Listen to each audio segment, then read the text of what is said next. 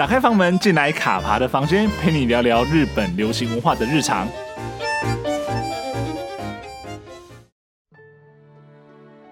Hello，我是卡爬。不晓得说到上户彩这个名字，各位听众朋友的脑海中浮现的是什么样的形象呢？是演员，是歌手，还是广告女王呢？是毫无畏惧的热血笨蛋，或是为爱不惜越过禁忌红线的人妻呢？其实上户彩她曾经是日本国民美少女的一员，而在初入艺人界时，仰赖着大手事务所奥斯卡的资源，她站得比别人都还要高。只不过这样的开局也注定了往后数十年走的颠簸的演艺之路。一帆风顺这四个字从来就不是她的写照。她在年纪轻轻时便攀上了高峰，却因此重重的跌落了低谷。那时的他，或许也曾在幽暗之中迷惘而不知所措。然而，却也是走过这一遭。当他再一次向上攀爬时，他的脚步更稳健了，他的眼光更坚定了。他花了数年的时间，用沉淀时琢磨的演技走入大众的视野，并且重新自我介绍。今晚卡帕的房间人物光影的单元。我们就来聊聊国民美少女是如何在跌跌撞撞中淬炼成今日令人安心而坚强的力量。那我们就开始喽。有一件事情记得很清楚，那便是一切的故事是从二零零四年的网球甜心开始。那时，从那个憧憬着学姐打球的身影而毅然决然拿起球拍的 Oga Hiromi 开始认识了上户彩。只不过在认识他的时候，他早已经在演艺之路上走了好长的一段时间了。让我们再把时间往回拨一点，回到一九九七年的夏天。那时年仅十一岁的上户彩，在母亲的安排之下，参加了由知名经纪公司奥斯卡传播所举办的全日本国民美少女比赛，并以此为契机被奥斯卡签了下来，进而出道。然而，他当然不是那届的冠军。仅仅只是拿下了评审员特别赏。而讲到这个，至今已经办了十五届的全日本国民美少女比赛，其实是一个非常吊诡的比赛，因为从这个比赛中被发掘、出道并且发展顺遂的，大多都不是当届的冠军。帮大家回忆一下，第六届的冠军是佐藤蓝子，然而他却没有随着恶作剧之吻乘风高飞，虽然持续着演艺的事业。但却再也没有令人印象深刻的代表作。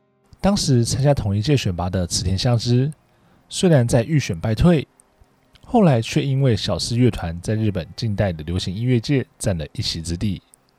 而同一年，不会失败的大门未知子也失败了，米仓凉子只是拿下当届的评审员特别赏而已。大家熟悉的吴谨孝在第十一届拿下了模特儿部门赏。同一年，乌纳西里也夺得了评审员特别赏。至于原作破坏者冈利彩芽，则是在第八届的预选败退，后来却被奥斯卡捧上了天，成了一大传奇。只不过，他也在后续的感情世界里因为风雨而被冷冻，最终与一手拉拔他的事务所分道扬镳。总之，上户彩是出道了。而且在演艺生涯的初期，就演出了知名的三年 B 班金巴老师以及新高校教师等作品，令人留下了深刻的印象。甚至当时饰演金巴老师的知名演员武田铁矢，都曾用平成的山口百惠来形容上户彩。但是，看似大好的前程，终究是被自己的经纪公司绊了一跤，然后跌了下去。那时的上户彩。过度曝光与狂接漫改翻开的作品，一步一步的消耗了他作为演员的价值。加上演技一直卡关，使他的人气成为了毒药。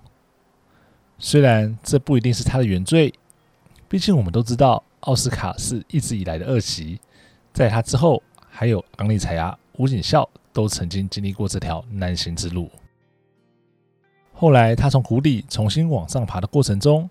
进入了一个说长不长、说短不短的撞墙期，一直找不到自己的定位，并把各种角色演成了热血笨蛋，或是陷在深深的套路之中。而有所转变，是直到了二零一零年接到了《绝对零度》里的樱木泉这个角色，这个角色为他在往后的演员之路上开了一扇窗。接下来的《提早十年爱上你》、《流星》、《绝对零度二》到《午后人妻》，每每都为他的演员之路添上了不同的色彩。虽然每年的作品产量明显下降，但是选片的眼光却是明显的提升。而且曾经困扰他的演技，也在这段时间里琢磨得越来越好。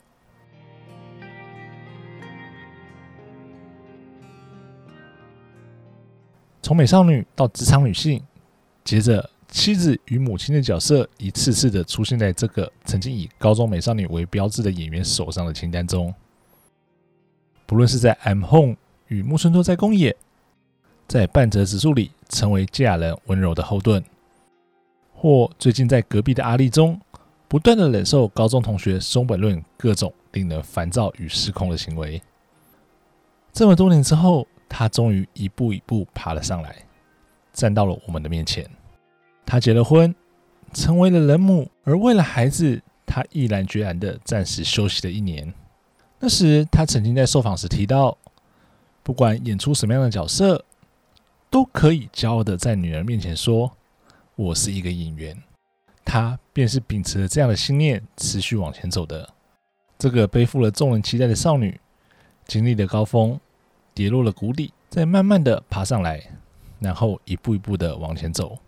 如今，她不管是作为演员或是母亲，她的每一步都走得非常的稳健。他用他的演技，用他的表现，一次又一次的向大家自我介绍。他叫做上户彩。